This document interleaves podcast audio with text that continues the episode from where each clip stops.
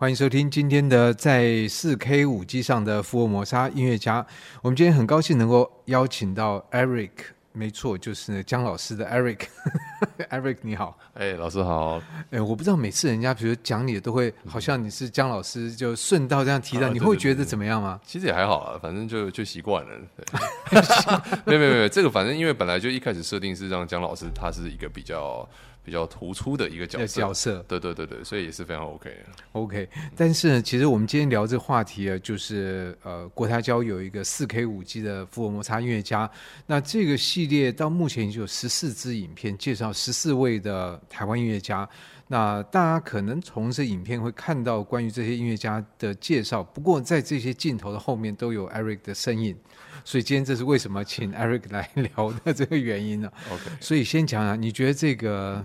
到目前十十四个，这样回看起来感觉如何？感觉如何？这 很满足 哇！这个真的是，我觉得，我觉得在身灵跟心灵上都非常的满足。因为我记得去年，去年我们得到这个就是要做这个计划的时候，是好像是八月九月的事情，然后那个时候很赶，十二月三十号以前哦，十二月一号以前，十支，十支，对，也就是四百五十分钟。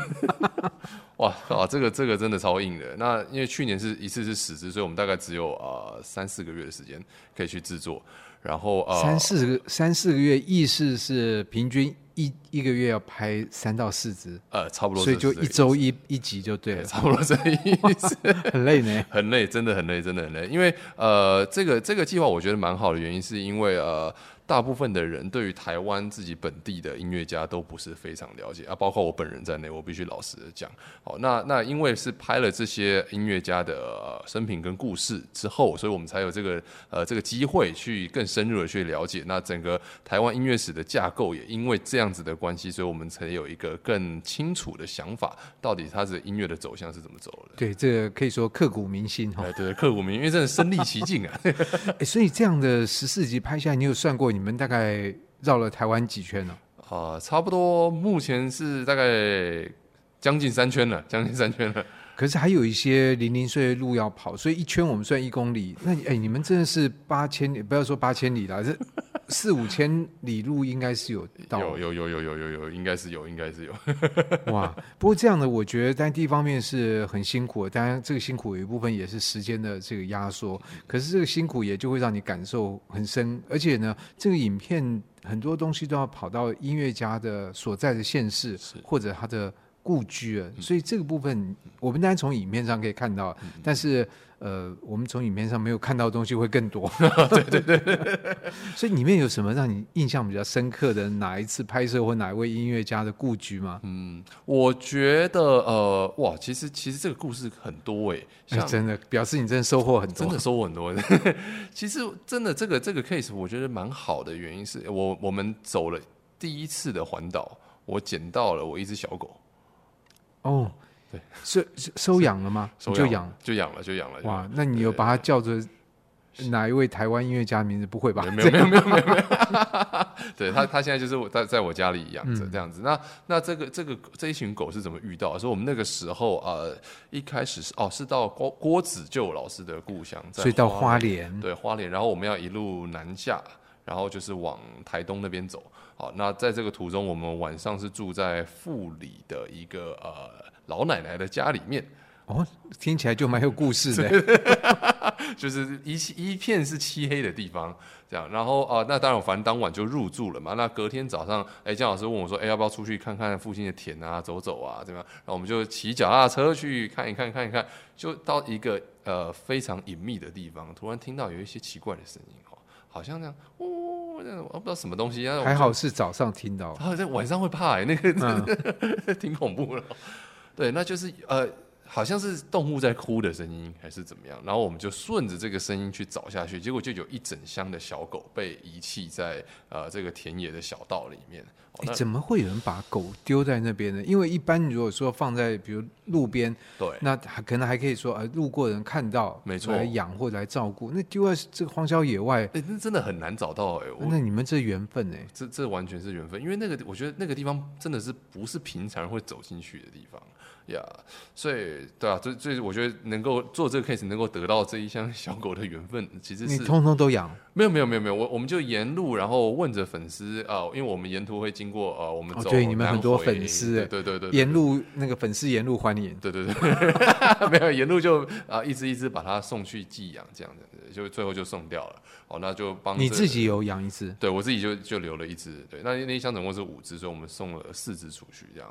对，那捡到的时候，其实那些小狗上面都是虫啊什么，那都没有被清洗干净啊。等于说，呃，我们还带他们去兽医院，然后每一次做一些健康检查，帮他。哇，这都你自己要花钱，这其实不仅爱心，你还要付出实际的、这个。其实是对，因为因为反正因为我觉得捡到的当下吧，嗯、呃，你这个花钱是一回事，问题是说你这些生命嘛，这个这生命这还是无价的东西，所以我我们能够能够帮忙就，就就尽量把它。呃，处理掉这样。哇，这个就不会出现在影片里面。欸、对，这不会出现，这出现别的影片里面。对、欸，那有什么音乐家的这个访谈，或者是、嗯、呃，这个到他的故居，会让你印象很深刻的？呃，我想想看，我记得是陈茂轩老师吧。啊啊啊！因为陈茂轩老师其实他以前的那些乐理课本啊、和声学啊，这些都是我们从小都，虽然我不是音乐班的，even 我不是音乐班，我都有去。有有摸到，对对对，对，所以就可想而知，他的地位其实是真的是非常非常崇高，尤其在音乐教育这边。那姜老师当然对陈茂轩老师之间的这种连呃连结可能就更深了，因为他是音乐班的嘛。哦，那我觉得我们当走进去的做的那一次访谈，非印象非常深刻的原因，是因为呃其实陈老师因为呃年纪非常非常大了嘛，所以呃他在。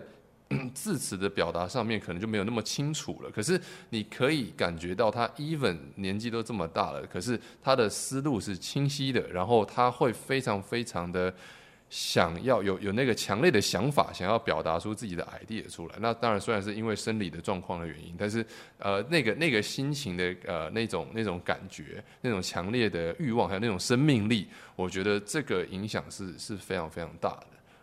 对，这是等于说是在世的音乐家，你就可以有这机会去接触到一些可能以往在书本上或课本上面才读到的音乐家的这个做这个这个本人这样子。没错没错。对，可是有一些音乐家已经去世了。对，有一些有一些是已经去世了。那呃，我们。我想想看，去世的音乐家，我觉得像马水龙老师，对马水龙老师，哦，马水龙老师的经验也是也是非常丰富，因为那时候是陈汉金老师带着我们一起去啊、呃、走这个基隆嘛，啊走着马马水龙老师他以前在九份那边，九份那边对他生活的故居，然后他以前小时候玩的地方，还有这个防空洞这边躲日军的不不是美军的轰炸，没有炸，对，那这些都看了一遍，然后还到了诶万里吧，啊巴黎巴黎对。八里淡水淡水哦，巴黎那个是廖天金庙那边。对对对对对，嗯、那我觉得陈老师在这方面真的是帮我们很多忙，就是整个这样子帮帮我们导览了一遍，然后让我们更能够可以身历其境在作曲家他的成长背景下面。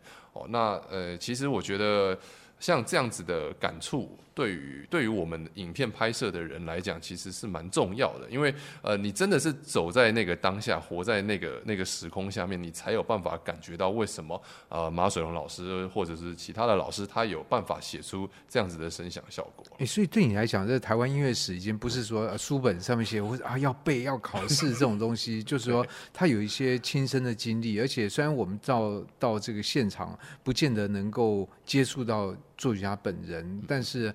到那个环境，你大概就会有更多的感觉哈。对对对对对，嗯、那我觉得也是国台交这一次做这个四 K 五 G 很重要的一件事情，因为呃以往在课本上面，可能你那种身临其境的感觉会呃没有那么那么多哦。那你今天当然把这些影呃这些东西都做成影像之后，其实呃对于观众来讲会有一个更实际的感受了。这个我觉得蛮重要的。嗯，不过听起来都一片很正面的感受啊，难道没有辛苦的时候吗？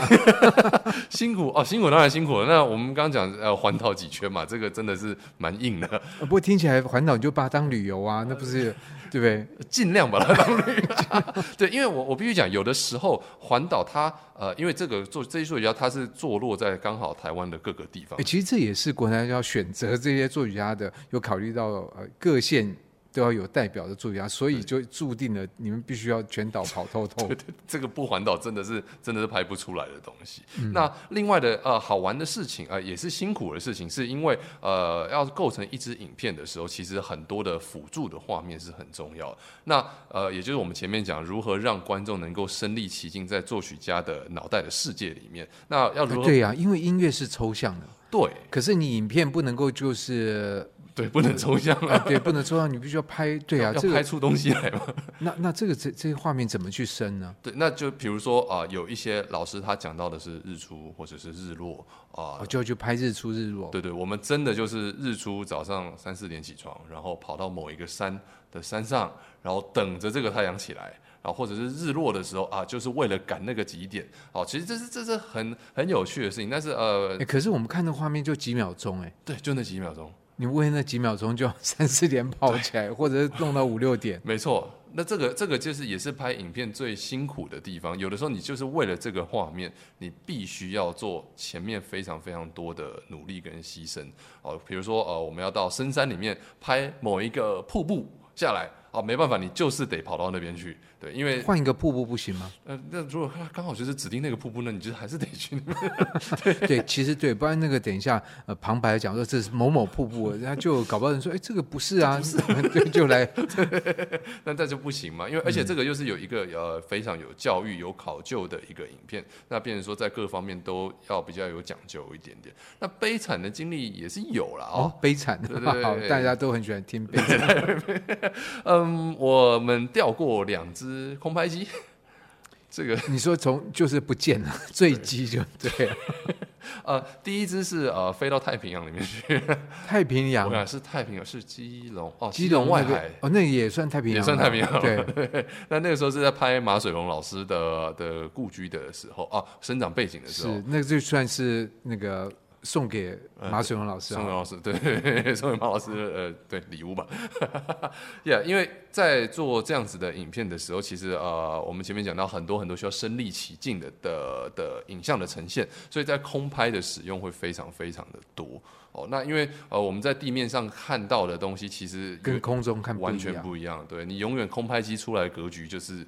会比较大，这个是没有办法。预算感觉费用也会比较多，会比较多。而且你这样摔两台耶，对，就是没有办法。这个因为空拍机的风险就是它它有很多风险因素在里面，比如说今天风太大，你可能飞不回来；不然就是你没有电啊，可能回不来；不然就是你卫星定位掉了，它回不来。哦，这些都会是空拍机它的风险的存在。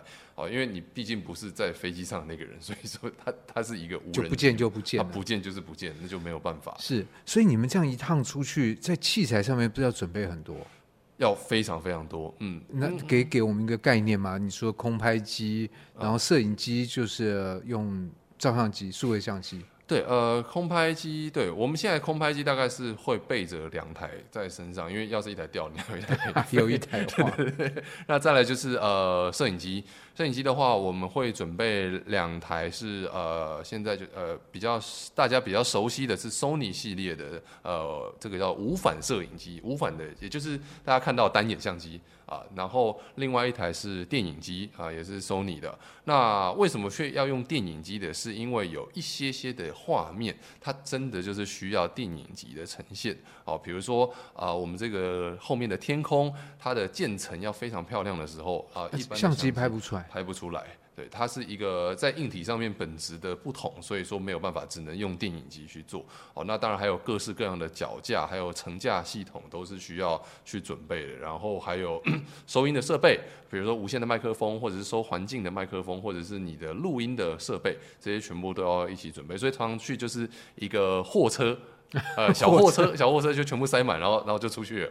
哎、欸，可是这些器材也是要人来操作啊，所以不可能说你就跟姜老师你们两个人，然后再一个人 一个人来长机器，不行这样的。不行不行不行。呃，对，以以这样国台交这样子的配置的话，我们大概需要三三个四个四个四个人呃四个工作人员跟着我们去去跑啊。比如说有一个会是负责做呃顾灯光的，然后有两位摄影师，有一位是助理这样子。哦，那这样子的配置下，才有办法把呃整个画面、还有声音、还有品质做到一个呃比较接近这个完美的状态。啊，哇，真的，我觉得真的粒粒皆辛苦哎。就是说，看这个画面，其实因为我们不知道镜头的后面有谁，有我们只看到镜头前面是对，但其实上镜头后面包括事前准备工作，还有刚刚才 Eric 所提到，包括器材，其实这都是嗯，不是说一个手机带在身上就可以拍出来。我也希望一个手机就可以解决，而且这还是其中一部分而已，因为其实另外一部分就是我们会呃听到。不过，我们刚刚说到这还是只是一部分而已，因为还有在这个影片里面还有国台交来演奏这些台湾作曲家的作品，而很多录影是这次才录，而不是用以前的资料的这个影片，而这一部分也是 Eric 在背后在负责。呃，对对对，因为呃，像国台交，我觉得他为了做这个这个四 K 五 G 的这一套呃这个计划，其实也是因为是他们新买的这一套系统了哈。那这一套系统，其实在呃全台湾的音乐厅来讲，应该是他们是唯一的一套这样。那非常非常好，是因为呃，它不需要。不需要摄影师在现场工作，你只需要在控台工作就可以完成多机录影。那因为呃，跟大家讲，就是说以前以往在现场的话，其实是每一台摄影机都要配一位摄影师。就我们看到有些这个摄影师会放在舞台上面，是摄影机来拍。对对对对对对对。那那基本上是需要从导播来去 call 这个摄影师，跟他说啊，你现在要拍指挥，你现在要拍钢琴，你要拍什么什么什么啊，这样子的方式去工作。所以呃，在以往的传统的这样子的工作模式下来讲，会比较需要多一点的人力，然后在呃整个硬体上面的规划，其实费用是比较高的，因为他们要的摄影机其实都是广播级的摄影机，那这样子的摄影机其实费用是比较贵的，就很大台那种，对对对，就很大台，就是那种记者大哥在背的那种，对对对对。好，那也要那那这个是以往的这个传统的导播工作模式，那国台交引进的这一套系统呢，其实叫他们叫做 PTZ，也就是把呃我们大家在路面上看到那些监控的摄影。机。哦，就是监视器的概念，监视器就是放在音乐厅里面。对对对对对对对，等于说你在音乐厅里面装了很多的监视器，但这一监视器是非常高画质的监视器哦，它不是像外面那样雾雾的。那它每一台监视器都是达到四 K 六十，然后广播级颜色的水准。哦，那这样子的做法其实呃会让整个工作流程减少掉非常多的人力。等于我们刚刚前面讲到，呃，一台摄影机需要一个人来控制，但其实国台交的这一套系统呢，一个人就可以控制大概十台到二十台的摄影机了。呃、哇！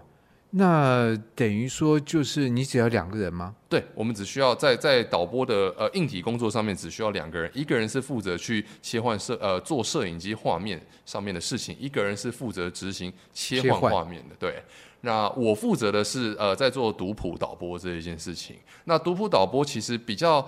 困难在用这一套系统的原因，是因为你必须要先了解这一套设备，它可以做到什么程度，然后如何在呃控台里面完成这些工作。那呃，因为我们前面讲到，因为这套设备其实是很新的设备，所以呃，能够找到的参考的东西其实也不是特别。那也是因为这个案子而学这套东西？对对对对对。哇，你这太厉害了！我这个真的是，这个也只能硬碰硬了。因为当初当初得到这个讯息，其实好像我记得是礼拜四。哦，礼拜五，结果我们是下周一马上要拍这个东西啊。那你只有一个周末？对，我就一个周末要把它全部搞定，要学到底怎么样的东西。太厉害了！对，可是这个我们先讲一下，这个其实难处在于说，第一个你要看总谱是，然后你知道说，OK，好，这边是长笛独奏，对，所以你就要让某一台，而且还是要位置适中的这个摄影机，能说你到时候在这个时候就是要镜头对到。长笛的首席，比如说，没错，没错，没错，没错。那所以这个变成说，他我觉得这也是一种跨领域性质的专业啦。嗯，因为你就像吴老师前面讲，你一定要看得懂总谱。你如果看不懂总谱，你用听的是绝对来不及的，因为所有的 Q 都一定是要在他还没演奏之前就下了。哦，这是一个。那第二个是，呃，你要对这个产品，或者是你要对呃导播的系统要有一定程度的了解。如果你没有做过导播，你不知道这个系统是怎么运作的，那我觉得基本上要来 run 这个机器的话，会是蛮困难的啦。哇，所以你现在十四位 run 下来，应该已经得心应手了。哎，还还行，还行，还行 没有。那我我比如说，有一些作曲家啊，写的非常非常的前卫的音乐，哇，那个真的很难跟。哦，那个那是你只是说，像比如说它的这个乐器切换非常的快，非常的快，然后呃拍子变化非常的快，我觉得这个是最最困难的地方。然后要不然就是呃乐器很多的时候，比如说原本呃小编制的话，可能一一个一个摄影机只需要负责三到四样乐器，但是你如果平常面一个超大编制，我可能一个摄影机要负责八到十样乐器，哦，那这个时候就就产生很多很多的呃工作的负担了。可是这还牵涉到不仅是哪一台摄影机要对到这个乐乐器，而且还有可能，呃，你在这个时候可能焦距用的是这样的焦距，呃，就是说你镜头拉的远近，就是你在做不同的时时刻，你的镜头是会不仅是切换，而且还有。距距离拉近，zoom in zoom out 的问题吗？对对对，没有错。那也正是因为这一套系统，它其实真的很方便的，等于我们可以在远端控制每一台摄影机的角度，然后它的亮度，它的所有一切的变化，然后 zoom in zoom out 这些全部都可以做。那变成说我们在规划这整个整个 project，就是整个录制的节目的时候呢，就每一个东西全部都要算进去里面。所以想象是非常复杂，尤其一个管弦。管弦乐曲，它动辄就是数十件乐器，然后你在中间，就好像我今天煮三十锅菜哦，你就一下顾这台，一下锅顾那个那锅，其实非常的。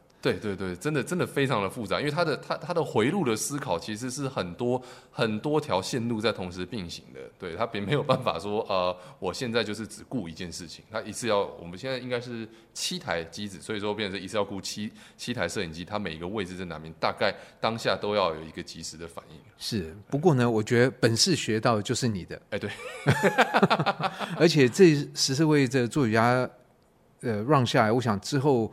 应该还有，因为台湾的作曲家真的是杰出的音乐家非常多的，对，所以我想这个之后你会累积更多的这个经验，然后对台湾史的这种感受哦，也会跟我们在看影片会不一样的。对我，我觉得真的是这样子。这个就是呃，真的是看影片跟做影片的人，呃呃之间，呃在心灵上跟生理上的感觉都比较不同了。对，这生理心灵就是包括好的跟坏的，对对对 就不不是说坏的，就是你的负担也也会大，对，对，对，对，但是你的收获收获也是也也也会大。对，因为我觉得换一个角度来想，其实这能够做这个工作是非常非常荣耀的事情，真的真的真的，因为等于我们在变相的在帮台湾的音乐史在在做一些贡献嘛，所以。